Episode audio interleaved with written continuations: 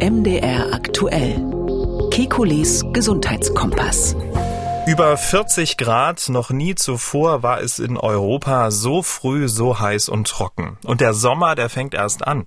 Die Zahl der Hitzetoten steigt infolge des Klimawandels. Gesundheitsrisiko Hitze, unser Schwerpunkt in dieser Ausgabe. Wir wollen Fragen klären wie, welche Folgen hat die extreme Hitze für unsere Gesundheit? Wie wirkt sie im Körper? Für wen ist sie gefährlich? Welches Risiko für neue Tropenkrankheiten bei uns gibt es? Auf welche Hitzefolgekrankheiten sollte man achten? Und wie kann man sein persönliches mögliches Gesundheitsrisiko bei Extremhitze minimieren. Das, wie gesagt, unser Schwerpunkt, aber vorher bringen wir Sie auf den aktuellen Stand in Sachen Affenpocken, denn da gibt's auch einige Neuigkeiten. Mein Name ist Camillo Schumann von MDR, aktuell das Nachrichtenradio. Alle 14 Tage, immer donnerstags, sprechen wir mit dem Arzt und Wissenschaftler Professor Alexander Kikuli über die aktuelle Gesundheitspolitik. Wir liefern Hintergründe zu aktuellen Gesundheitsfragen und wir gehen auf Ihre Themenwünsche ein. Ich grüße Herr Kikuli. Guten Tag, Herr Schumann. Als wir Ende Mai das erste Mal ausführlich über die Affenpocken gesprochen haben hier im Podcast, da habe ich so gedacht, naja gut, ein paar wenige Fälle, das bekommen wir bestimmt gut in den Griff. Zweieinhalb Jahre Pandemie haben die Gesellschaft ähm, resilienter gemacht. Aber offenbar war das eine Fehlannahme. Weltweit gibt es ähm, rund 3000 bestätigte Fälle. Die Dunkelziffer ist wesentlich größer. Ähm, von den aktuell 469 Fällen in Deutschland sind 317 allein in Berlin nachgewiesen worden. 14 Bundesländer haben mittlerweile Fälle von Affenpocken und die Weltgesundheitsorganisation hat nun auch den ersten Toten weltweit vermeldet. Ähm, wie bewerten Sie die aktuelle Entwicklung? Wir sind jetzt an dem Punkt, wo wir wirklich sehen müssen, ähm, dass wir das ähm, irgendwie noch eingefangen bekommen. Die Affenpocken haben ja ähm, das ist gezeigt worden in Afrika, durchaus das Potenzial endemisch zu werden. Das heißt also, da ist dieses R, ähm, kann deutlich über eins liegen bei den lokalen Verbreitungen. Das heißt, ähm, wenn so eine Welle dann losgetreten ist, dann ist sie nicht mehr so einfach eins, äh, aufzuhalten. Natürlich kein Vergleich zu Corona oder anderen Atemwegserkrankungen, aber wirklich ernst zu nehmen. Ja, und dann muss man offen ansprechen, das ist, glaube ich, wichtig. Wir haben das ja hier auch schon gemacht. Es ist im Moment so, dass sich das hauptsächlich bei Männern verbreitet, die Sex mit Männern haben.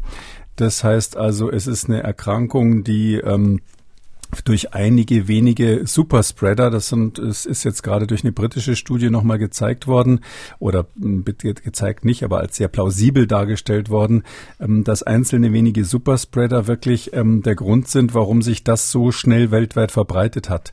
Ähm, da sind Umfragen gemacht worden bei den Positiven in England ganz konkret und da hat also ein wirklich hoher Anteil von den Gefragten, äh, knapp die Hälfte gesagt, sie hatten in den letzten drei Monaten über zehn zehn verschiedene Partner, manche deutlich mehr. Und ähm, da äh, haben wir ein Phänomen, was wir schon, schon von HIV kannten. Ähm, es ist eigentlich eine Erkrankung, die sich nicht besonders schnell ausbreitet, weil, weil die, der größte Teil der Bevölkerung jetzt äh, bei den gleichen Sexualpartnern bleibt.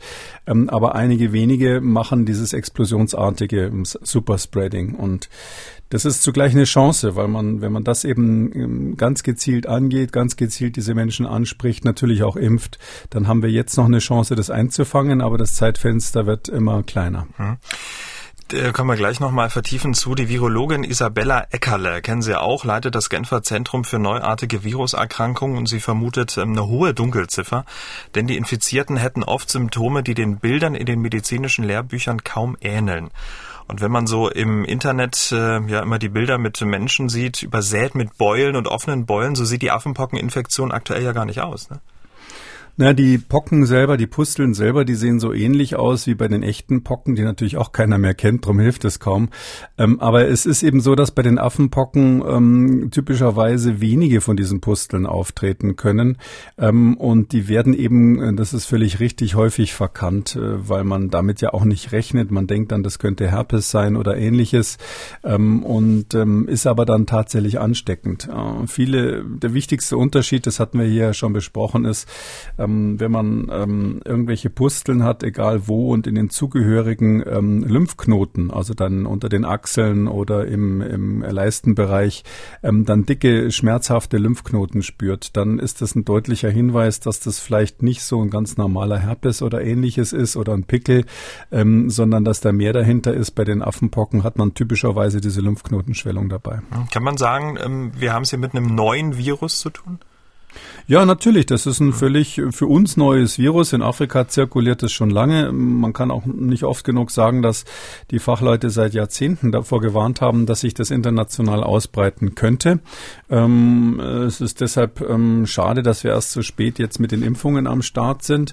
Ähm, bei einem angekündigten Problem hätte ich mir eher erwartet, dass man dann das in der Schublade hat sozusagen. Aber gut, wir sind jetzt so weit und da muss man eben jetzt zusehen, dass man vor allem diesen psychologischen Faktor meines Erachtens in den Griff bekommt. Natürlich will niemand ähm, bestimmte Menschen aufgrund ihrer sexuellen Orientierung oder Praktiken stigmatisieren, das ist doch völlig klar. Aber es ist einfach so, wenn man jetzt ganz konkret die ähm, Entwicklung mit AIDS sich anschaut, HIV, AIDS, ähm, das habe ich damals wirklich intensiv äh, miterlebt in der Anfangszeit, kann ich sagen. Da hatten wir genau die gleiche Diskussion. Ähm, da war die Frage, soll man die Menschen überhaupt testen? Ist das sinnvoll, wenn man weiß, dass man HIV-positiv ist? Und es war quasi eine kleine Revolution, dass bestimmte Ärzte dann gesagt haben, nee, wir sprechen da jetzt mal offen drüber, machen da die Testangebote, gehen direkt an die äh, Betroffenen ran und sehen zu, ähm, dass wir das irgendwie in den Griff bekommen. Ähm, so ein bisschen muss man daran erinnern und sagen, man muss da offen drüber sprechen. Es ist im Moment so, dass die aller, allermeisten, die weltweit ähm, mit diesem Affenpockenviren äh, diagnostiziert werden, eben Männer sind, die mit Männern Sex haben. Das heißt also, da ist im Moment das, das, der, der, die Hauptkrankheitslast. Mhm. Und die werden ja meistens nicht schwerst krank, die sind im mittleren Lebensalter oder jung. Und das heißt also, die stecken das locker weg. Nur wenn das von dort eben sich ausbreitet, äh, dass dann Schwangere infiziert werden, kleine Kinder infiziert werden, dann haben wir eben dann auch äh, häufiger mal Tote mit den Affenpocken. Und ähm, soweit wollen wir es nicht kommen lassen. Darum glaube ich, man muss wirklich eine gezielte äh, Aufklärungskampagne machen.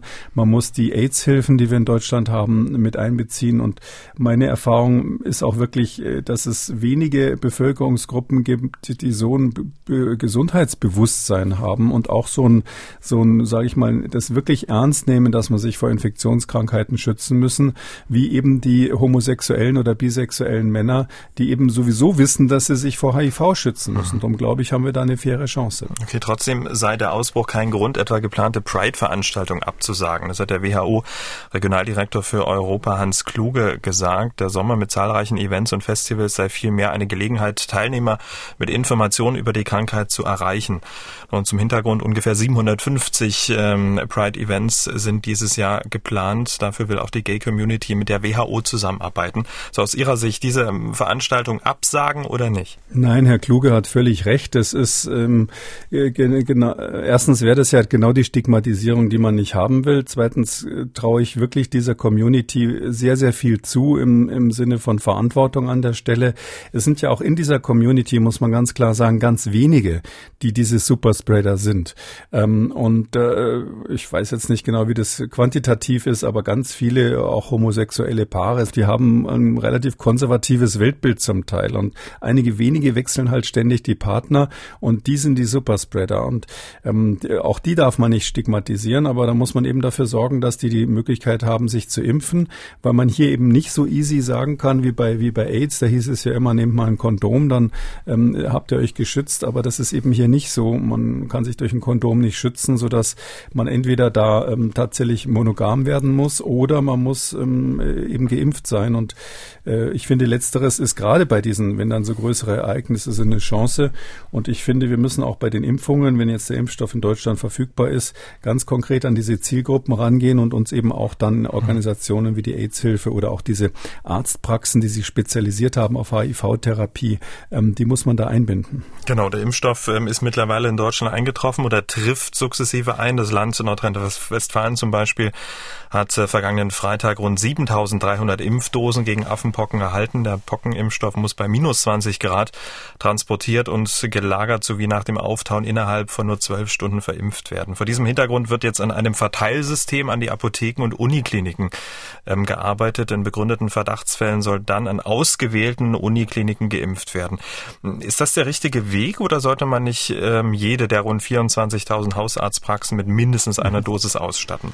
Nee, das ist genau der richtige Weg. Man braucht da Schwerpunkte ähm, aus verschiedenen Gründen. Das eine ist eben, dass die Zielgruppe ähm, eine ganz bestimmte ist. Sie haben es ja eingangs gesagt, ein Großteil der Fälle ist in Berlin in Deutschland. Das ist natürlich nicht ganz zufällig. Hängt vielleicht auch damit zusammen, dass man dort jetzt sehr aufmerksam ist und viele Fälle detektiert. Ähm, es ist aber auch so, dass jetzt ähm, das ja eine Impfung ist, die off-label ist. Also in Europa ist der Pockenimpfstoff, den wir da nehmen, dieses Imvanex, der ist ja eigentlich nur für Pocken zugelassen, nicht für die Affenpocken. In den USA hat man es anders gemacht. Und ähm, das Deshalb wird hier off-label geimpft, so dass man relativ viel Papierkram dann ausfüllen muss. Es ist auch sinnvoll, dann wirklich Ärzte zu haben, die sich genau mit den Nebenwirkungen auskennen, die die Aufklärung professionell machen können. Um, und deshalb ist es gut, das schwerpunktmäßig zu machen. Ich bin nicht so sicher, ob man jetzt an allen deutschen Universitätskliniken das braucht. Ja, ich kenne jetzt nicht so wirklich so die Klientel, was weiß ich, der Universitätsklinik in Freiburg im Breisgau oder ähnliches. Aber ich meine, dass man ähm, wirklich sagen muss, äh, wir kennen die, wir wissen, welche Patienten typischerweise, welches Patientenprofil typischerweise betroffen ist. Und wir müssen diese Impfung an diese Menschen ranbringen, die die Risikogruppe sind, um zu verhindern, dass das aus dieser Risikogruppe in andere Bereiche, sage ich mal, überschwappt. Das war bei HIV so, das sehen wir übrigens bei anderen Geschlechtskrankheiten auch, also bei anderen sexuell übertragenen Krankheiten auch, ähm, dass es dann ähm, am Anfang quasi in bestimmten Gruppen sich verbreitet, zunächst über die Superspreader, aber dann dann ist die nächste Stufe dann andere Superspreading-Ereignisse, ähm, zum Beispiel ähm, so Sport, ähm, Gymnastikzentren, wie sagt man so, so Fitnesscenters, ähm, dann ähm, natürlich auch Prostitution, ähm, heterosexuelle Prostitution. Und da hat man dann eben bei HIV das relativ genau gesehen, dass oder bei anderen Geschlechtskrankheiten sieht man das auch, dass sich das eben auf diese Weise dann verbreitet. Und das, deshalb glaube ich, ist es sinnvoll, nicht speziell Uniklinik, sondern vor allem auch diese Schwerpunktpraxen, die bisher HIV-Therapie machen, dass man die mit einbezieht. Heute trifft sich das WHO-Notfallgremium zu einer Dringlichkeitssitzung zum Thema Affenpocken. Ein Thema äh, dabei wird sein, die Affenpocken sollen einen neuen Namen bekommen. Ähm, und es wird geprüft, ob ein Gesundheitsnotstand ausgerufen werden soll. Was würde das denn eigentlich bedeuten? Oh wie. Also, das mit dem neuen Namen, nur um das kurz zu sagen. Also ich bin, also es muss ja alles so wahnsinnig korrekt sein. Warum dürfen die Affenpocken nicht Affenpocken heißen? Es hat sich doch noch kein Affe darüber beschwert und jeder weiß doch, dass die, äh, dass das eher Zufall war, dass die bei den Affen entdeckt wurden seinerzeit und eigentlich bei den Nagetieren vorkommen. Aber wahrscheinlich dürfen sie auch nicht Rattenpocken heißen. Ähm, ja, also ähm, ist es ein internationaler Gesundheitsnotfall? Meines Erachtens überhaupt nicht. Die WHO ähm, hat dieses Komitee jetzt zusammen zusammengetrommelt, damit man auf keinen Fall sagen kann, sie hätte zu spät reagiert. Das ist ja bekannt, dass das der WHO oft vorgeworfen wurde, zu Recht. Ähm, in diesem Fall ist es so, ähm, dass wir eine Situation haben, die quantitativ noch kein internationaler Gesundheitsnotfall ist. Die, die, die Zahlen, selbst wenn es ein paar tausend sind, sind natürlich da noch keine Begründung für. Und es ist so, dass die Maßnahmen, die dann ergriffen werden, sind ja, ähm, haben ja was zu tun mit Grenzkontrollen und ähnlichem. Also internationaler Gesundheitsnotfall hat zur Folge, dass zum Beispiel an den Grenzen bestimmte Schutzmaßnahmen ergriffen werden können, dass ähm, Quarantäne verhängt werden kann, dass Ländern auch finanzielle äh, Mittel unter Umständen zur Verfügung, Verfügung gestellt werden, wenn sie mit dem solchen Ausbruch nicht mehr klarkommen. Und an diesen Beispielen sieht man schon, das ist ja alles nicht das, was man hier braucht. Im Gegenteil, ich hätte dann eher Angst, ähm, da man leider drüber sprechen muss, welche Menschen eben betroffen sind, dass dann Länder, die mal so grundsätzlich so ein bisschen homophob sind, wie man so sagt, die also da äh, eher politisch ähm, auf der geraden Linie sind und sagen, also äh, über sowas wollen wir gar nicht öffentlich reden, die fangen dann vielleicht an, die Grenzen zu schließen ähm, oder den Leuten komische Fragen bei der Einreise zu stellen. Darum bin ich eigentlich dagegen, das auf diese politische Ebene eines internationalen Gesundheitsnotfalls zu heben. Okay, und ähm, was wären jetzt ähm, unabhängig davon so die Schritte, die man jetzt weltweit unternehmen sollte? Wenn wir ehrlich sind, ist es ja so eine, eine ähnliche Situation wie bei SARS-CoV-2, ein neues Virus. Ähm, die Medizin, die Wissenschaft, die Politik steht quasi vor neuen Herausforderungen von Tests bis Diagnose und Therapie. Ja, wir sind wieder in der Lage, dass es halt jetzt äh, die Stunde der Berater schlägt. Dann kommen jetzt alle möglichen Leute, die irgendwelche Ratschläge geben. Mm, das kristallisiert sich natürlich unter den Fachleuten dann auch so nach und nach das Wissen dann raus. Das ist, äh, haben wir bei, bei SARS-CoV-2 genauso gesehen. Da äh, ist dann viel gelesen worden in kurzer Zeit und ähm, zum Glück wurden die Ratschläge dann auch im Laufe der Zeit immer besser. Am Anfang waren sie schlecht mit der Folge, dass ähm, vieles versäumt wurde, was man am Anfang hätte machen können. Ähm, hier ist jetzt wieder so eine ähnliche ähnliche Situation. Das ist natürlich ähm, auch wieder ein exotisches Virus. Ähm, zumindest für uns hier in Afrika hat man das natürlich schon viel gesehen. Ähm, ich glaube, was, was wichtig wäre, ist, also die wichtigste Unterschied ist eigentlich, ähm, dass es hier die Möglichkeit gibt, während der Inkubationsphase durch eine Impfung die Übertragung zu stoppen. Also wir haben diese sogenannte Postexpositionsprophylaxe, wird ja auch von der STIKO ganz generell natürlich empfohlen. Die sagen, innerhalb von 14 Tagen nach einem möglichen Kontakt soll man sich dringend impfen lassen. Die haben dann auch noch dazu geschrieben auf ihre Empfehlungen, wenn man längere Zeit face-to-face -face weniger als einen Meter Abstand hatte, äh, dass man dann sich auch impfen lassen soll, wenn man mit jemandem, der dann positiv wurde, Kontakt hatte. Fand ich jetzt interessant, dass die jetzt plötzlich einen Meter haben, sonst waren es immer diese skurrilen 1,5 Meter. Andere, äh, zu denen ich ja gehört, haben immer gesagt, wir brauchen zwei Meter Abstand. In den USA sind es auch zwei Meter. Naja, also jetzt ist also ein Meter Abstand face to face. Was auch immer, wenn man Kontakt hatte, dann ähm, kann man sich impfen und dadurch kann man durch diese sogenannten Ringimmunisierungen das einfangen. Das ist wirklich eine Chance, die wir jetzt haben. Und wenn der Impfstoff jetzt da ist, muss man das wirklich sehr gezielt und konsequent und weltweit nutzen. Ähm, dann haben wir eine und natürlich zugleich die Aufklärung der Risikogruppen machen. Und ähm, das heißt dann, dass wir eine wirkliche Chance haben, das nochmal einzufangen. Aber wie gesagt, das müssen wir jetzt machen und fragen Sie mich nicht, ob ich optimistisch bin, ob wir diesmal ähm, besser sozusagen Spuren aus dem Stand heraus bei einer neuen Erkrankung als bei SARS-CoV-2. Nö, das frage ich Sie nicht. Das war unser kleines Update zu den Affenpocken und hier im Gesundheitskompass werden wir immer einen regelmäßigen Blick auf die Entwicklung des Affenpockenvirus haben. Ja, über 40 Grad in Spanien, in Indien fast 50 Grad und bei uns am vergangenen Wochenende bis zu 38 Grad. Noch nie war es so früh so heiß und die ersten Hitzetoten, die sind auch schon zu beklagen. Und der Sommer, der geht erst los. Gesundheitsrisiko Hitze. Das ist unser Schwerpunkt in dieser Ausgabe. Und Hitze kann tödlich sein. 95 Prozent der Menschen, die in Deutschland an den Folgen einer Naturkatastrophe ums Leben kommen, sterben an der Hitze und ihre Zahl nimmt zu. Schuld ist, und das kann man auch nicht wegdiskutieren, der Klimawandel. In Deutschland traten elf der extremsten Hitzewellen seit 1950 nach der Jahrtausendwende auf, Herr Kekulé. Und Hitze ist nur ein Teil des Problems. Ne? Ja, wir haben insgesamt natürlich das, was Extremwetterbedingungen genannt wird. Ähm, da gehört eben neben der Hitze, die das medizinisch wichtigste Problem ist, natürlich auch Stürme dazu, Fluten, Trockenheiten.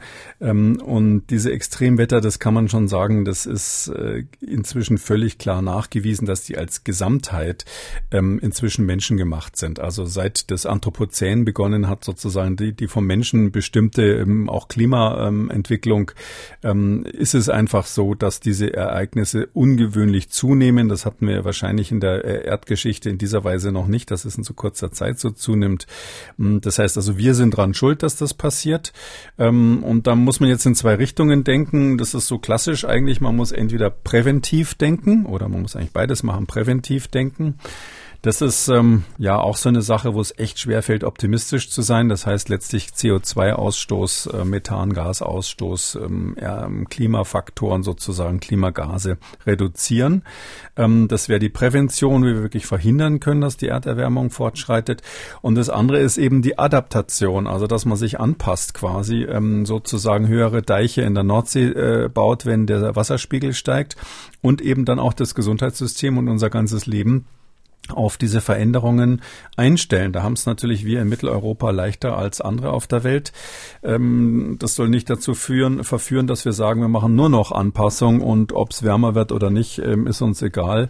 Das Gemeine ist, manche Anpassungsmaßnahmen, um mal so ein Stichwort zu sagen, um zu zeigen, wie schwierig das ist, haben eben dann sind konterkarieren dann die Prävention. Also wenn Sie mehr Klimaanlagen einbauen, äh, dann ist das gut für die Gesundheit als Anpassung gegen die Erhitzung, Überhitzung zum Beispiel.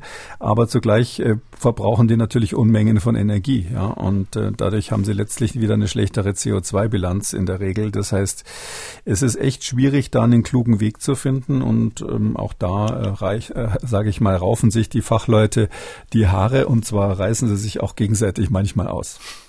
Fakt ist, es ähm, wird künftig äh, immer heißer werden und die Menschen, die infolge der Hitze sterben, nimmt zu. Eine chinesische Studie hat mal retrospektiv und prospektiv geschaut, wie sich die Zahlen entwickeln werden und es sieht nicht gut aus. Ähm, ja, das ist eine ganz interessante Studie, die ist viel ähm, diskutiert worden. Vor einem Jahr kam die raus, im Februar letzten Jahres.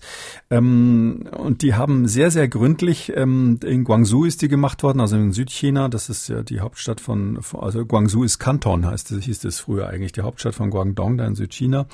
Und die haben wirklich alles gemacht. In über 160 äh, Distrikten in China ähm, haben die 28 verschiedene äh, Klimamodelle durchgerechnet und haben einfach mal geguckt, bei welchem Klimamodell gibt es denn welche Entwicklung der Sterblichkeit? Und da können, kann man in China natürlich naturgemäß auf riesen Datenmengen zugreifen.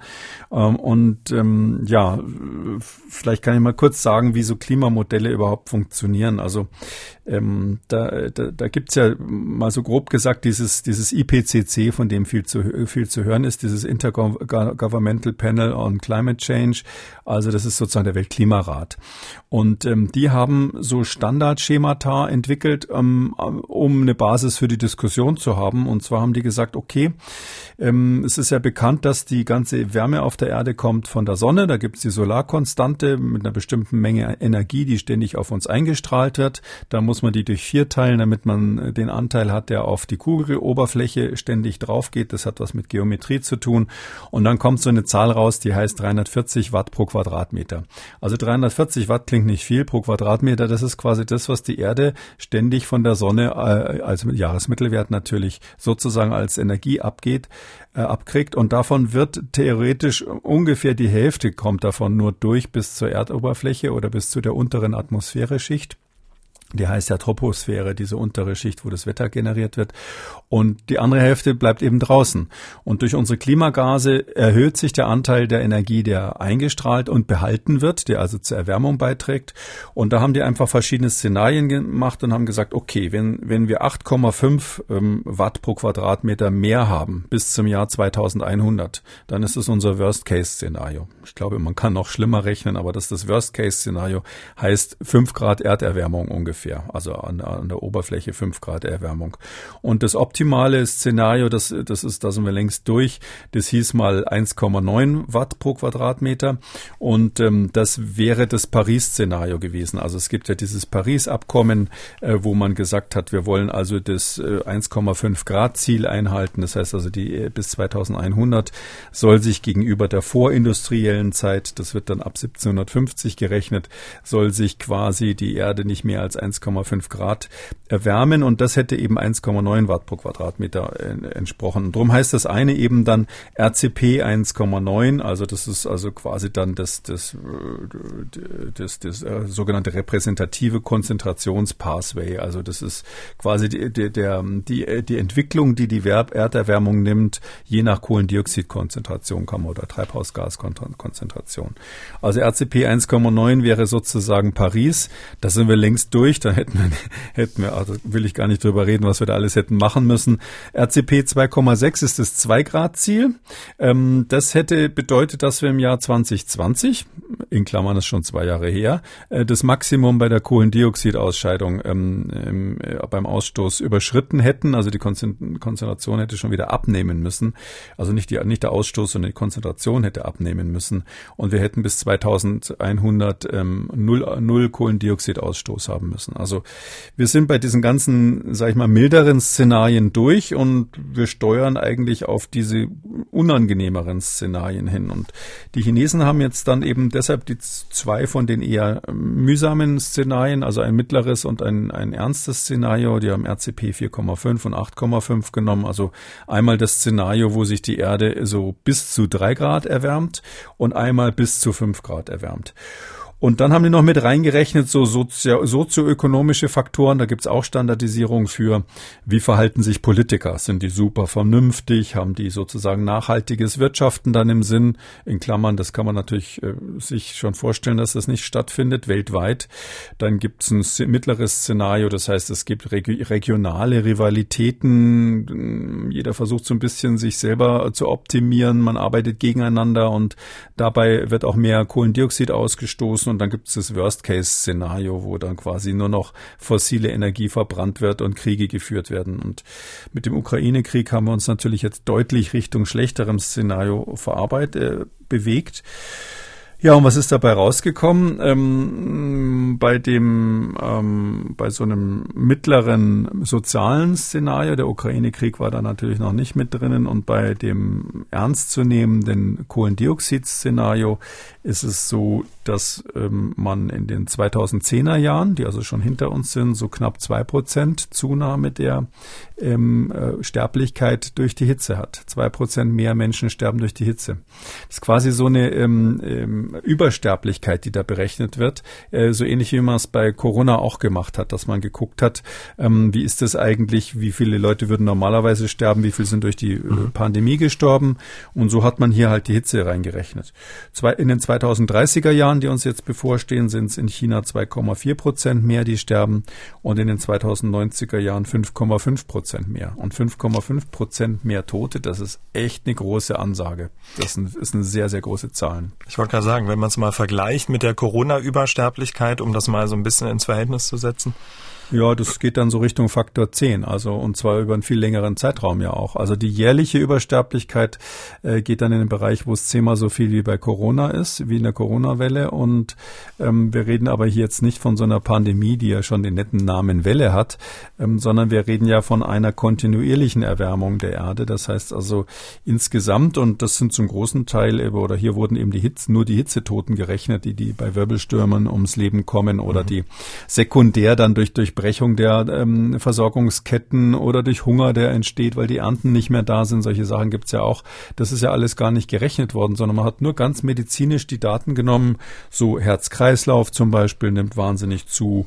Ähm, ähm, alte Menschen, ähm, äh, leider auch Menschen mit schlechterem Einkommen sind mehr betroffen, ist dort berechnet worden und Frauen mehr als Männer. Also das ist in der, in der Bilanz eine rein medizinische Rechnung gewesen. Ich sag mal so diese Sekundärfaktoren, dass dann die Ernte einbricht oder, oder ähm, es Verteilungskämpfe gibt oder plötzlich irgendwo kein Wasser mehr da ist. Das ist alles nicht berücksichtigt worden. Das sind ziemlich apokalyptische ähm, Perspektiven ähm, aufgrund dieser Studie und ähm, Sie haben ja gerade eben gesagt, also die Folgen des Ukraine-Kriegs sind da ja noch gar nicht drin. Ähm, ist das denn anwendbar auf ähm, andere Regionen der Erde oder ist das schon eher dann ein chinesisches Phänomen? Na, die genauen Zahlen äh, sind, ähm, wenn man so will, chinesische Zahlen, weil die sich echt Mühe gegeben haben, zum Beispiel auch die Entwicklung in Ballungszentren ähm, zu beobachten. Das ist ja klar, wenn Sie eben jetzt äh, Kanton oder Guangzhou, diese Stadt, ich meine, die hat irgendwie so 15 bis 20 Millionen Einwohner, so genau weiß es wahrscheinlich keiner, wer diese, diese ähm, asiatischen Supermetropolen kennt. Das ist, sind einfach riesige Betonwüsten. Und äh, da hat man dann so einen Effekt, dass man quasi so, ähm, so eine urbane Überhitzungszonen hat. Also dass einfach durch dieses Beton, was ja die Wärme dann hält und zurückstrahlt, äh, es gibt auch keine Luftbewegung durch die Häuser, hat man einfach solche Hitzezentren, wo es natürlich dann nochmal ganz andere Entwicklungen gibt, wenn sie dann sozusagen 15 Millionen Menschen grillen in so einer Stadt. Ähm, und das ist da mitgerechnet worden. Äh, das können Sie jetzt sozusagen nicht mit dem bayerischen oder sächsischen Hinterland irgendwo vergleichen, wo der Wind weht und wo Bäume sind und ähnliches. Aber trotzdem ist es mit diesen Einschränkungen, in China gibt es natürlich auch Landbevölkerung und da hat man dann so ähnlich gerechnet wie bei uns, ähm, mit diesen Einschränkungen, dass es jetzt speziell auf China gerechnet wurde, muss man sagen, das Prinzip stimmt überall. Ich glaube, dass wir, wenn, wenn Sie jetzt nur für Deutschland rechnen würden, würden wir nie so eine Horrorzahl kriegen, 5,5 Prozent mehr, mehr ähm, allein Hitzetote quasi in den 2090er Jahren. Das würden wir für Deutschland wohl nicht kriegen, weil auch unser Gesundheitssystem anders aufgebaut ist. Aber die grundsätzliche Warnung, dass Hitze einfach etwas ist, was wir echt ernst nehmen müssen, was wir bisher ja nur aus dem Urlaub kannten und wo wir dann jetzt sagen müssen, ähm, ja klar, wenn du in Italien am Strand bist, weiß ja jeder, man soll nicht mittags in der Sonne bleiben und man braucht Sonnencreme und solche Sachen, das, das wird ja schon den Kindern gesagt.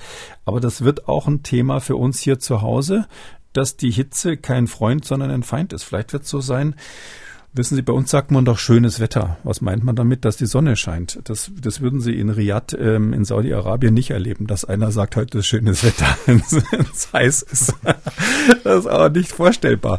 Und ich glaube, ähm, so in die Richtung geht's bei uns auch. Man wird dann nicht mehr sagen können, das ist schönes Wetter, sondern das ist dann gefährliches Wetter. Absolut. Die Laubenpieper sagen das ja auch nicht schönes Wetter. Ne? Die ärgern sich ja dann, weil sie, weil sie kein Wasser haben zum Gießen Tomaten und so. trocken sind. Genau ja. so ist es. Ähm, okay, also das sozusagen Status Quo mit Perspektive. Es klang ja schon an, ähm, ein paar Krankheiten oder Folgekrankheiten haben Sie ja schon genannt. Was sind denn so typische Hitzekrankheiten? Also Hitzschlag kennt man, Dehydrierung kennt man. Ja, genau. Also ähm, die der ähm, Klassiker ist, also es sind eigentlich vier Krankheiten, die jetzt sozusagen jeder Sanitäter drauf hat oder jeder im Erste-Hilfe-Kurs auch äh, lernen kann. Ähm, das erste ist so eine Art Hitzeerschöpfung. Das ist nicht zu unterschätzen. Klar, sagt man medizinisch kein großes Thema, aber Hitzeerschöpfung ist zum Beispiel gefährlich, wenn Sie am Autofahren sind. Äh, und dann ähm, merken Sie es nicht und haben einfach eine schlechtere Reaktionszeit und ähnliches. Man muss auch wissen, dass das die Arbeitsleistung einschränkt, dass das auch ähm, die Reizbarkeit erhöht. Ähm, durchaus auch in Partnerschaften vielleicht ganz gut zu wissen, dass man bei Hitze sich leichter streitet und ähm, dann ähm, eher lieber mal zwischendurch eine kalte Dusche nehmen sollte. Mein Hund ist auch gereizt Gereizter übrigens. Der, der Hund, ja, ja, das gilt auch für Tiere, genau Definitiv, richtig. Das ja. weiß jeder Pfleger im Zoo, ähm, dass bei äh, großer Hitze die Tiere sich völlig anders verhalten. Ähm, und man wahrscheinlich auch mehr aufpassen muss, wenn man die Löwen füttern geht. Das weiß ich aber jetzt nicht so im Detail. Und ähm, dann gibt's die Dehydratation. Sie haben es genannt. Das ist also einfach Wassermangel, wenn man vergessen hat zu trinken. Man muss bei Hitze tendenziell über den Durst trinken, vor allem wenn man noch nicht akklimatisiert ist. Da sind die äh, Durstrezeptoren, wenn ich mal so sagen darf, noch nicht so hellwach, dass sie merken, dass man Durst hat. Und da muss man einfach äh, doppelt so viel trinken, wie man eigentlich will. Und dann gibt's eben den Sonnenstich, um sozusagen in der Reihenfolge zu sagen, Sonnenstich ist, wenn man den Kopf zu lange in der Sonne hatte, speziell und das eher ein Strahlungsschaden ähm, von den Hirnhäuten. Also durch die Bestrahlung kriegen Leute mit Glatze leichter als welche mit vielen Haaren. Ähm, durch die Bestrahlung werden die Hirnhäute gereizt und dann kommt es zu relativ ähm, isoliert neurologischen Problemen. Also die Leute können hin bis zu epileptischen Anfällen dann bekommen, im schlimmsten Fall natürlich auch mal dran sterben. Äh, und dann gibt's den klassischen Hitzschlag. Also Hitzschlag ist äh, bei uns so definiert in der Medizin, dass wir sagen Körpertemperatur über 40 Grad und neurologische Probleme. Da geht's einem richtig dreckig. Das ist also eine akut lebensbedrohliche Situation, wo man also definitiv den Notarzt braucht. Die Hitze sorgt ja auch für einen schlechteren Schlaf. Wir alle kennen das, ne? wenn im Wetterbericht von tropischen Nächten gesprochen wird, da weiß man, je, die kommende Nacht die wird jetzt nicht so angenehm. Tropische Nacht heißt, wenn die Temperatur zwischen 18 Uhr abends und 6 Uhr morgens nicht unter 20 Grad fällt. Eine dänische Studie wollte es da mal ganz genau wissen. Äh, ja, ja, das ist äh, eine ganz klasse Studie, die ist gerade äh, äh, erschienen, ähm, erst, erst im Mai, ähm, Ende Mai. Äh, und zwar es ist ja so, also wir äh, wissen natürlich, dass die Wärme, äh, dass die Erde sich erwärmt. Das ist ja klar.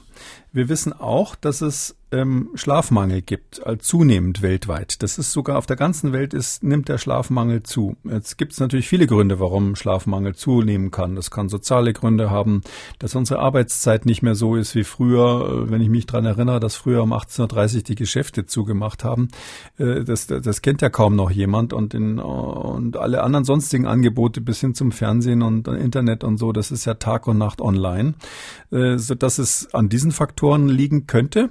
Es könnte aber auch sein, dass die zwei Dinge miteinander zusammenhängen. Und Schlafmangel ist natürlich auch ein Riesengesundheitsproblem, setzt auch die kognitive, ähm, kognitiven Fähigkeiten herab. Ähm, ähm, Leute, die unter Schlafmangel leiden, gehen weniger zur Arbeit, das Immunsystem arbeitet schlechter, das Risiko für Bluthochdruck ist höher, ähm, Depressionen, Suizid und so weiter. Das ist alles, Schlafmangel ist also ein Riesenproblem.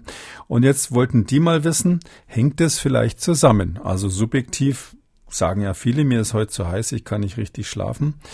Ähm, und das ist ähm, ein, ein Faktor noch, der eine Rolle spielt, und zwar diese globale Erderwärmung. Das ist gar nicht so bekannt. Die wird ja immer so als Mittelwert angegeben.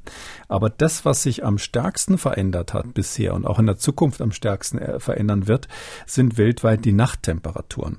Also wenn man so sagt, die, die, die, das Erdklima oder die Erdoberflächentemperatur ist im Durchschnitt schon über um ein Grad gestiegen, dann ist ein, der größere Teil davon in der Nacht, weil quasi wenn die Sonne verschwunden ist, dieser Abkühlungseffekt nachts nicht mehr so gut funktioniert.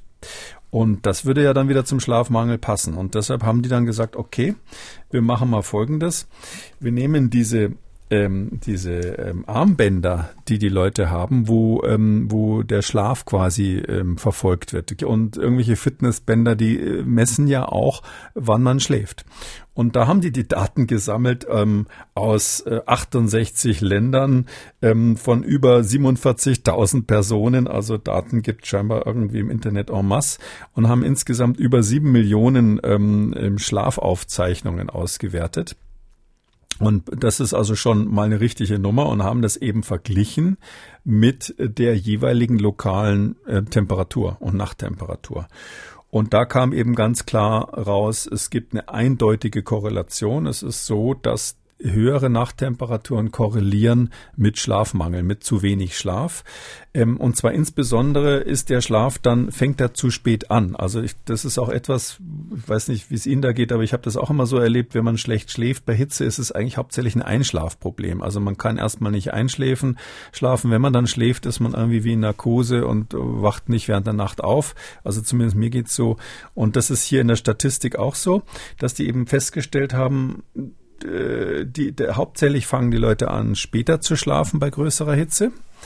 Kann natürlich auch was zu tun haben im Verhalten. Vielleicht sitzen die abends länger im Café oder ähnliches. Das ist hier nicht rausgekommen. Und es ist so, dass eben ähm, bei höherem Alter das eine Rolle spielt. Je älter die Menschen sind, desto, desto schlechter schlafen sie. Ähm, Frauen schlafen schlechter als Männer. Ist auch korreliert mit schlechterem Einkommen. Also die niedrigeren Einkommensschichten haben größere wetterabhängige Schlafprobleme.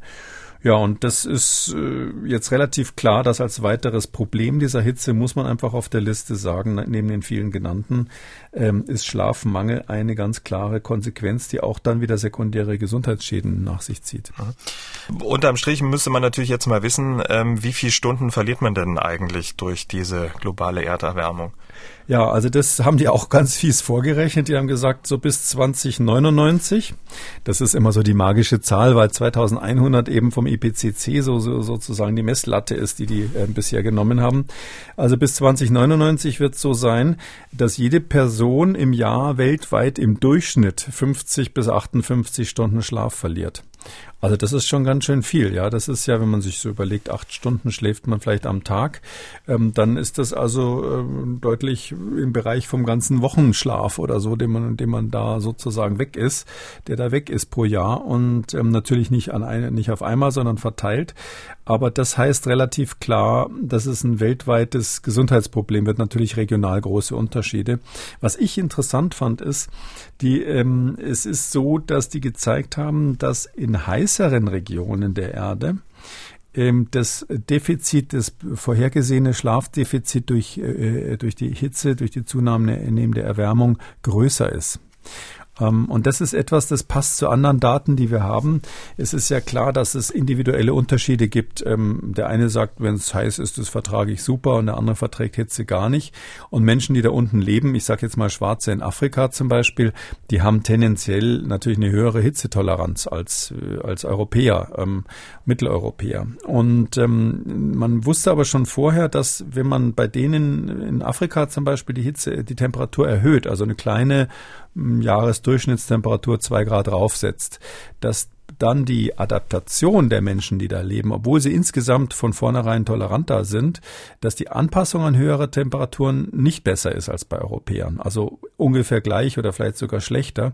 Und das hat sich hier eben auch gezeigt, dass bei denen, die in heißen Regionen ähm, leben, die Adaptation an diese äh, Erderwärmung sogar etwas schlechter ist als bei denen in den warmen Regionen oder mindestens genauso schlecht äh, als bei denen in den kalten Regionen. Das heißt also mindestens genauso schlecht. Das bedeutet, ähm, für die Leute, die eigentlich sagen, ich vertrage die Hitze gut, ist bezüglich des Schlafmangels eine kleine Erhöhung der Weltdurchschnittstemperatur auch ein Problem, weil die sich da weniger anpassen können.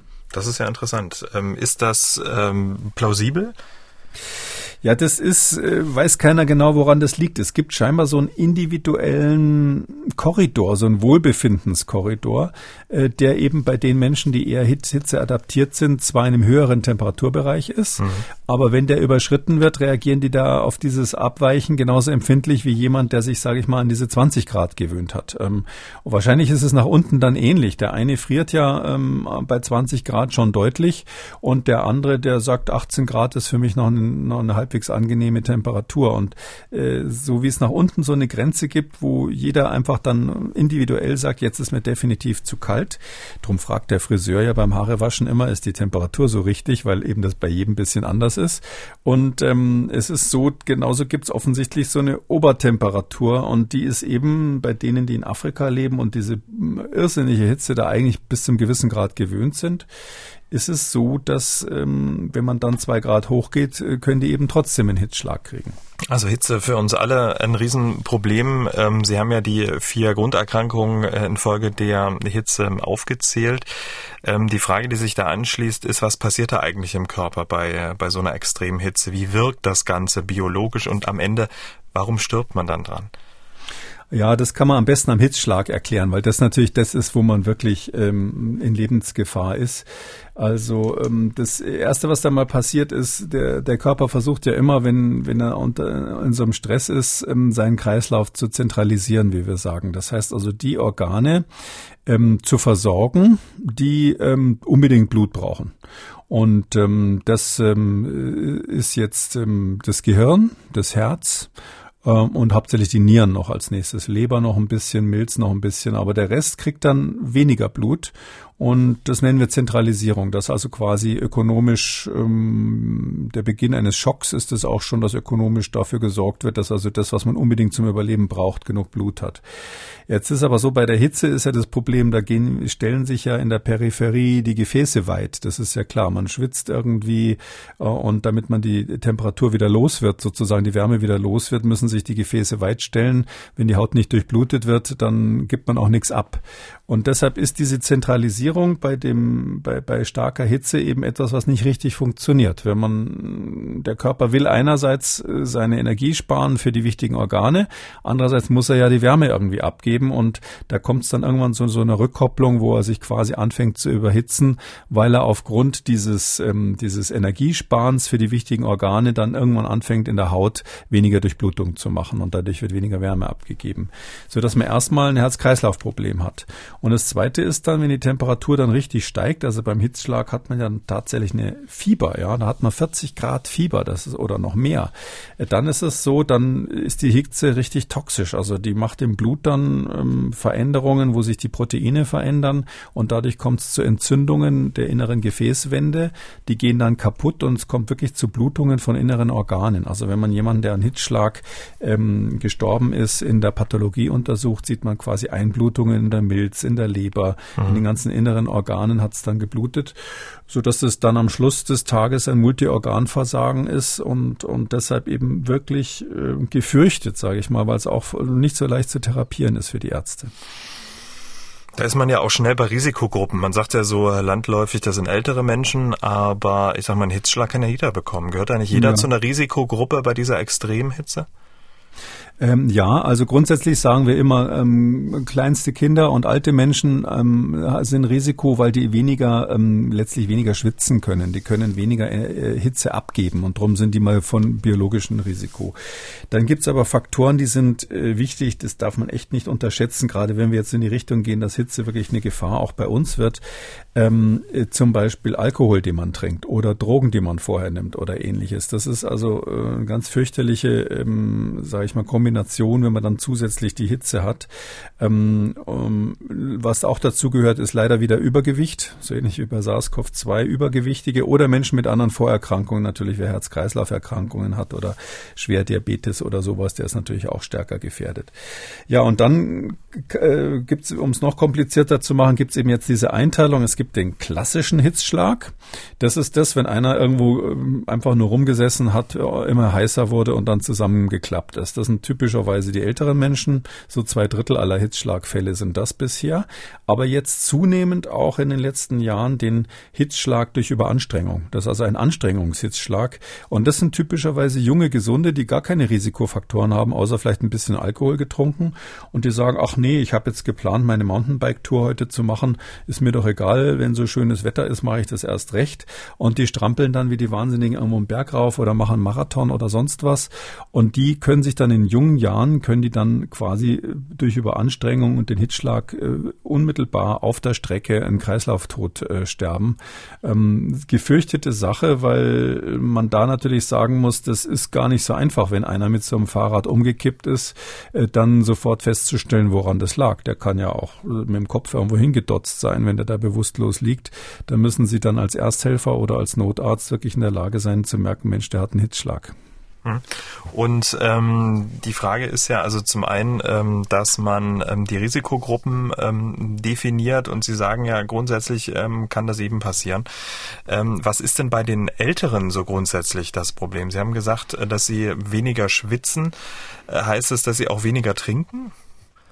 Mm, ja, viele trinken auch tatsächlich zu wenig, aber ähm, sofern, sofern die Nieren in Ordnung sind, kann man eigentlich kaum zu viel trinken. Ähm, das, äh, man kann einfach sagen, wie gesagt, doppelt so viel trinken, als man normalerweise würde, ähm, ist bei Hitze gut für alte Menschen.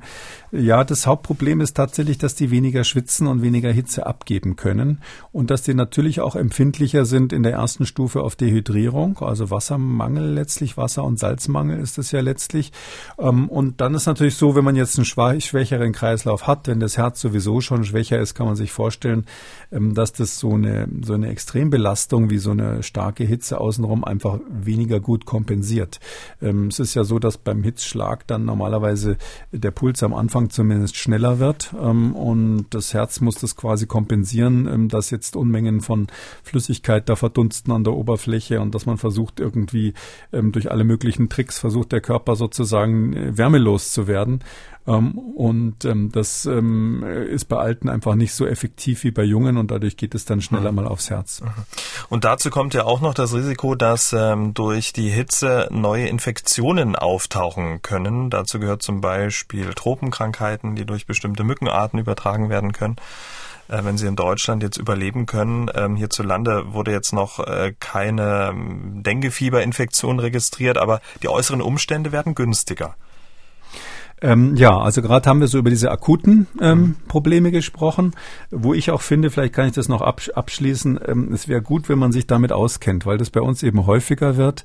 Ich habe gerade das Beispiel mit dem Fahrradfahrer gesagt, ähm, äh, da sollte man sich sowohl als Ersthelfer auskennen, als auch bezüglich der Prävention, ja, dass man dann, was weiß ich, nicht in kaltes Wasser springt, wenn es wahnsinnig heiß ist, das wissen wahrscheinlich die meisten, ähm, und soll auch schon Leute gegeben haben, die tot umgefallen sind, wenn sie dann Eiswasser getrunken haben haben und das ist natürlich total exotisch, aber sowas kommt vor, weil es dann einfach so einen Reflex gibt, wo das Herz plötzlich langsamer schlägt. Aber das heißt, ich will nur sagen, diese akuten Probleme, die muss man einfach besser kennen, weil das bei uns demnächst häufiger wird. Naja, und die ähm, strategisch gesehen sozusagen, längerfristig gesehen, ist es tatsächlich so, dass diese Krankheiten häufiger werden, aber natürlich dann auch Krankheiten, die durch Vektoren übertragen werden, wie wir sagen, also durch Insekten. Ähm, die Insekten mögen Hitze plus Feuchtigkeit. Also in Regionen der Erde, gerade wo es nur trockener wird, da gibt es ja sehr, sehr viele, die meisten haben dieses Problem, da ist jetzt das Insektenproblem kein Thema, da werden die Insekten eher weniger. Ähm, wir haben das in Europa zum Beispiel gesehen im Donaudelta, da in Rumänien, da gab es Dürreperioden, da sind die Insekten fast komplett verschwunden, obwohl es im Donaudelta sonst viele Insekten gab, sind die da weniger geworden. Aber wir hatten zum Beispiel zugleich, auch durch die Erderwärmung, hatten wir in Norditalien Phasen, wo es einfach wahnsinnig viel geregnet hat da in der Po-Ebene und zugleich heißer wurde. Und ähm, da haben dann die Insekten so massiv zugenommen, dass man eben auch ähm, neue Spezies dann gefunden hat, neue Mückenarten gefunden hat. Und da gibt es so ein paar Kandidaten, die wir als Mikrobiologen speziell auf dem Kika haben. Fast hätte ich gesagt, die lieben wir. Ich finde die natürlich dann auch irgendwie spannend. Einer heißt zum Beispiel Aedes aegypti. Das ist so eine kleine Mücke, die ähm, ist ursprünglich mal irgendwo in, äh, wie der Name schon andeutet, am Nil entdeckt worden. Ähm, die gibt's aber weltweit und die macht in Südamerika eben das Problem hauptsächlich mit dem Dengue-Fieber ähm, und andere Krankheiten. Zika zum Beispiel hat ja auch übertragen, was es dort gab. Ähm, eine ganz hübsche Mücke die hat auf dem Rücken, die ist so schwarz, ähm, ein bisschen beweglicher als, als so unsere, die bei uns so rumfliegen. Unsere heißen Kulex-Mücken meistens. Und fliegt eher so ein bisschen tiefer, sitzt gerne mal unterm Tisch. Und wenn man genau hinschaut, hat die auf dem Rücken sowas wie eine weiße Leier drauf gezeichnet. Also so eine ganz hübsche kleine Mücke. Mhm. Und die äh, nimmt also jetzt in Europa auch zu. Und das äh, Mistviech kann ich mal sagen, das überträgt halt dann Dengue. Chikungunya ist auch so ein äh, toller Zungenbrecher. Das ist so eine Krankheit, ähm, wo man, wenn man da, ähm, wenn man das kriegt, hat man auch so eine Nervenentzündung, Neuro äh, zentralnervöse Entzündung. Meistens überlebt man es, aber ist auch nicht so toll, das zu kriegen. Ähm, und wahnsinnige Schmerzen in den Knochen und in, in den Muskeln. Und eben Zika, auch das ist zum Beispiel in Südfrankreich schon gezeigt worden. Also es gab äh, Zika-Fieberübertragung, gab es schon vor einiger Zeit in Südfrankreich. Und daher wissen wir, diese Mücken kommen und dadurch nehmen diese vektorübertragenen Krankheiten zu. Und das heißt natürlich, wir müssen uns auch damit auskennen. Die Ärzte müssen das diagnostizieren können und ähm, man kann nicht mehr sagen, nö, das ist was für Tropenmediziner, sondern es muss quasi jeder Allgemeinarzt muss das dann äh, sich da fortbilden und fortgebildet werden, dass er diese Erkrank Krankheiten erkennt und zumindest weiß, wo man sie behandelt. Genau, das wäre ja genau ähm, die Frage. Wie geht man denn damit um? Wie sieht denn da eine entsprechende Behandlung aus? Gibt es Medikamente, Impfstoffe ähm, etc.? Ui, nee, also richtig Impfstoffe gibt's jetzt bei den genannten nicht. Ähm, das, ähm, was die in Südamerika machen oder auch in Asien, ist Vector Control, heißt es dann dort. Also die, die Mücken quasi kontrollieren. Das ist der Grund, warum vor dem Karneval in Brasilien immer ähm, wahnsinnig gesprüht wird. Also die haben ja da Tage vorher pusten die alles Geld, was die haben, innerhalb weniger Tage in die Straßen von Rio de Janeiro und so weiter, damit dann beim Karneval, wenn die Leute da alle halbnackt auf der Straße rumhüpfen, ähm, nicht so viele Mücken da sind. Natürlich ist es trotzdem so, dass die Zunahme zum Beispiel an Denguefieber in dieser Karnevalszeit spektakulär ist. Also Vektorkontrolle, also Mücken, Mücken vernichten, sage ich mal. Das ist bei uns ähm, keine Option, weil wir im Moment bei diesen im Moment, ist es ja so, dass diese gefährlicheren ähm, Vektoren, gefährlicheren Insekten, die sind ja nur ein kleiner Teil unserer normalen Mücken bei uns. Und die normale Kulex-Mücke, die bei uns normalerweise rumfliegt, das wäre jetzt nicht sinnvoll, die auszurotten. Die, diese Tiere haben natürlich auch im biologischen Kreislauf ihre Funktion und dass, dass man da mal gelegentlich gestochen wird, ist ja eigentlich auch nicht so eine schlimme Sache.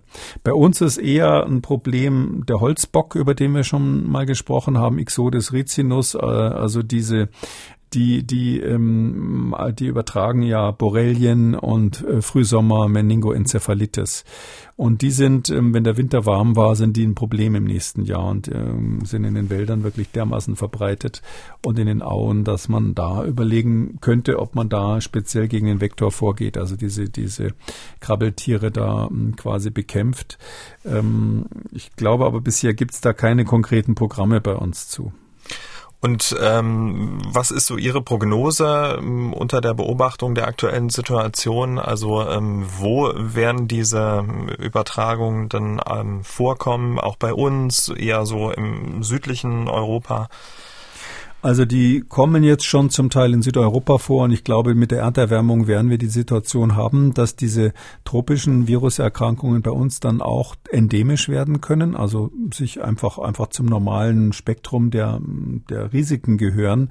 Wahrscheinlich gehört das Westnilfieber dann zu den ersten. Das Westnilfieber ist ja ähm, ähm, eine Erkrankung, die wahrscheinlich durch Vögel eingeschleppt wurde und ähm, das ist auch so, dass es durch Mücken übertragen wird. In dem Fall eben auch durch unsere heimischen Mücken.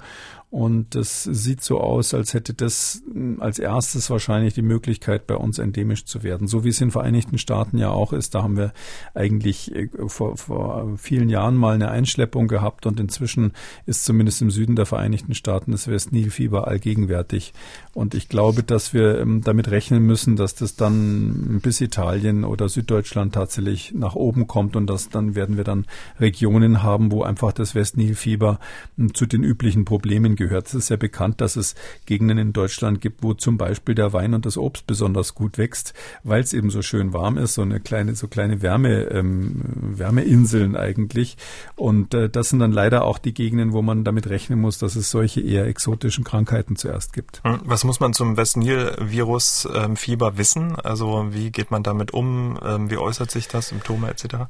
Ähm, naja, das äh, West-Nil-Fieber, ähm, das ist ein Virus, ja, das ähm, äußert sich eigentlich so, dass man zuerst mal, wenn man da, man muss von einem Vektor gestochen worden sein, also von einer Mücke gestochen worden sein, wird nicht von Mensch zu Mensch übertragen.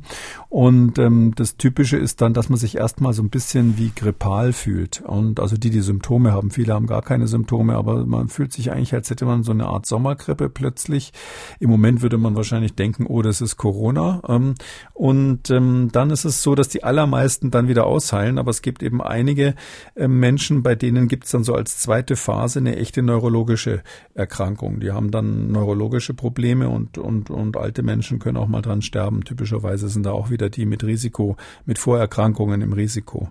Ähm, das ist eine Erkrankung, die eigentlich, sage ich mal, mit moderner Medizin in den Griff zu bekommen ist. Also die Sterblichkeit bei West-Nil-Fieber ist ähm, zum Beispiel in den USA, in den Städten, wo also gute Kliniken sind, sehr, sehr gering. Das kommt selten vor, aber man hat halt einfach eine zusätzliche Erkrankung. Und ich glaube, das ist äh, etwas, da müssen wir uns darauf einstellen. Wir haben in Deutschland die Situation bisher immer gehabt, dass wir so die Insel der Glückseligen waren. Wenn es wärmer wurde, haben wir gesagt, Mensch, schönes Wetter.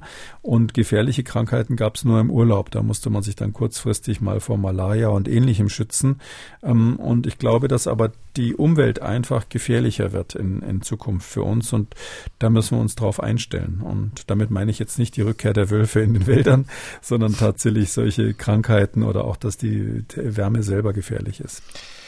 Gut, ja, jetzt brauchen wir noch einen positiven ähm, Rausgeher, also äh, Schlussfolgerung. Was tun wir jetzt äh, bei der Hitze? Gibt es da mehrere Ebenen, also gesellschaftlich, auch städtebaulich? Äh, wie geht man damit um? Aber was kann auch jeder Einzelne für sich tun? Ähm, vorhin fiel schon das Stichwort ähm, Trinken und haben Sie gesagt, man kann eigentlich fast gar nicht so viel trinken. Ähm, aber ich habe mal ein bisschen gegoogelt zu dem Thema.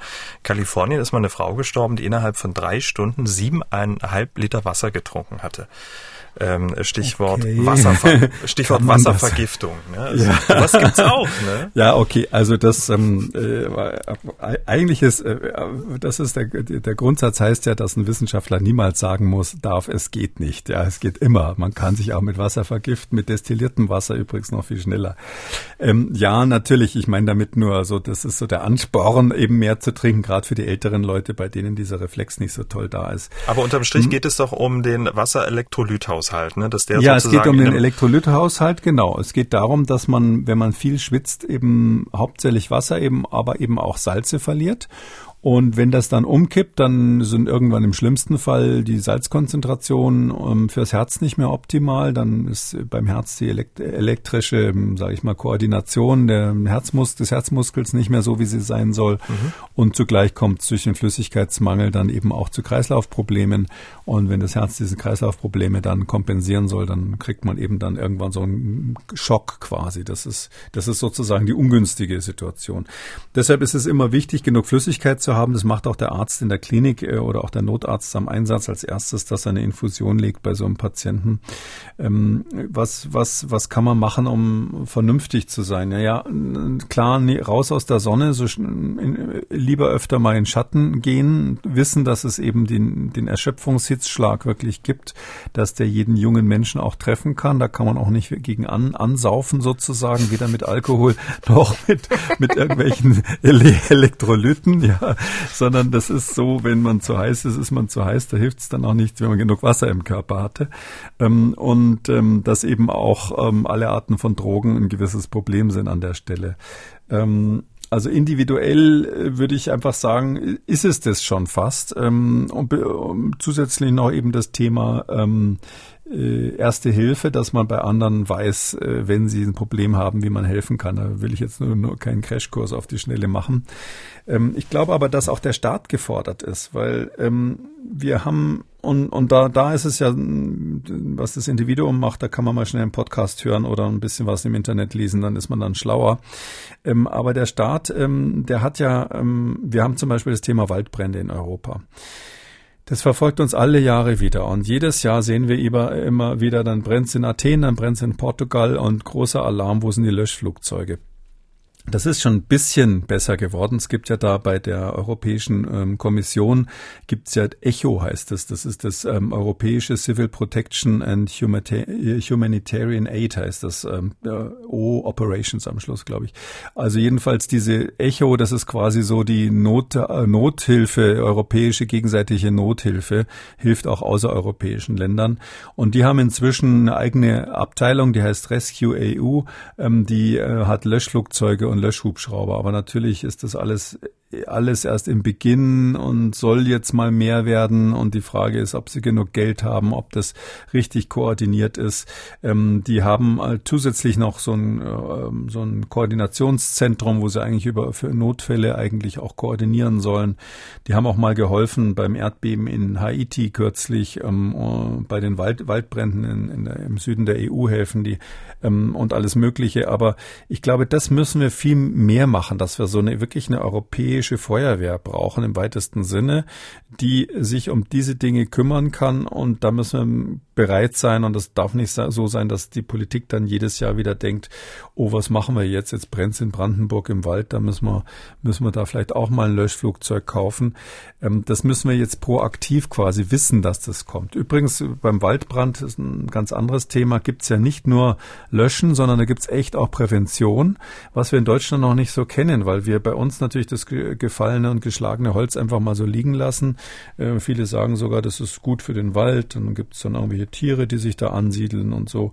Ähm, das ist halt, wenn man Richtung Brandprävention denkt, geht es nicht. Da muss man das wegräumen. Und all diese Dinge sind für uns neu und da muss man jetzt, glaube ich, umstellen. Fortbildung Ärzte haben wir schon angesprochen. Das ist in vielerlei Hinsicht wichtig wegen der neuen äh, Infektionskrankheiten, aber natürlich auch, was die unmittelbaren Hitzeschäden betrifft, dass man die kennt. Und mal so ganz pragmatisch, also wir haben ja in Europa nicht so eine Kultur mit Klima Klimaanlagen. Also ähm, ich selber bin auch überhaupt kein Klimaanlageneinschalter. Ich mache die eher aus, selbst wenn ich irgendwo in den Tropen unterwegs bin. Aber manche Menschen brauchen es einfach. Und auch bezüglich der Arbeitskraft, äh, die ja kaputt geht, wenn man ähm, quasi überhitzt ist, haben wir vorhin drüber gesprochen, müssen wir uns, glaube ich, darauf einstellen, dass es bei uns halt so ähnlich wird wie, was weiß ich, in Südamerika, wo es nicht vorstellbar, dass man in Sao Paulo im Büro sitzt ohne Klimaanlage. Und gibt viele Gegenden der Erde, wo es genauso ist.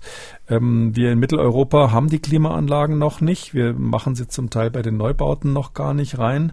Und ich glaube, das müssten wir aber jetzt im Grunde genommen schon zum Standard machen für die Zukunft, die da kommt, wo es einfach insgesamt wärmer wird und wir sonst einfach auch am Arbeitsplatz dann äh, sozusagen drunter leiden. Ich sehe schon die ersten Prozesse der Arbeitnehmer, die sagen, mein Arbeitgeber hat jetzt aber keine Klimaanlage eingebaut und bei 30 Grad oder 35 Grad im Büro kann ich nicht arbeiten.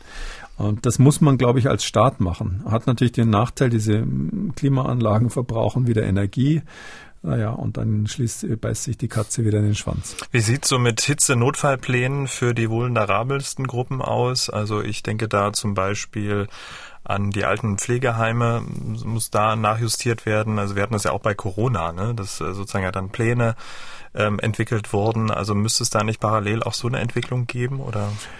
Naja, es ist immer die Frage, ist man sozusagen bei der Präventionsseite oder ist man auf der Reaktionsseite? Ich finde, wir sind jetzt so, was die individuelle Hilfe betrifft, anders als die europäische Waldbrandfeuerwehr, sind wir in Deutschland sehr gut. Also fast überall kommt innerhalb von zehn Minuten der Notarzt, wenn es sein muss. Und das heißt, da muss jetzt nicht unbedingt jedes Altenheim so seinen speziellen Notfallplan haben.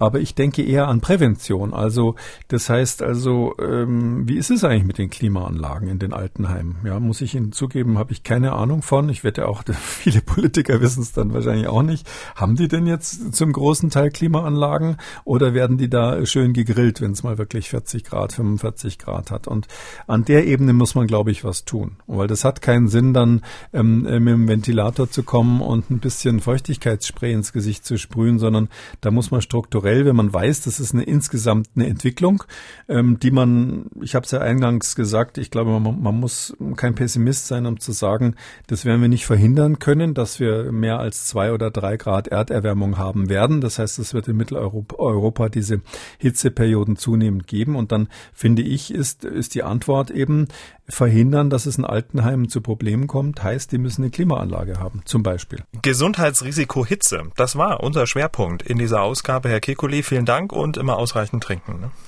Ja, das mache ich gern mit Eiswürfeln. Ja, bis dann, tschüss. Wenn Sie auch ein aktuelles Gesundheitsthema haben, das wir hier vertiefend besprechen sollten, dann schreiben Sie uns an gesundheitskompass.mdraktuell.de. Den Podcast Kekules Gesundheitskompass gibt's bei Spotify, Google Podcasts, YouTube und natürlich unter Audio und Radio auf mdr.de. MDR aktuell. Kekules Gesundheitskompass.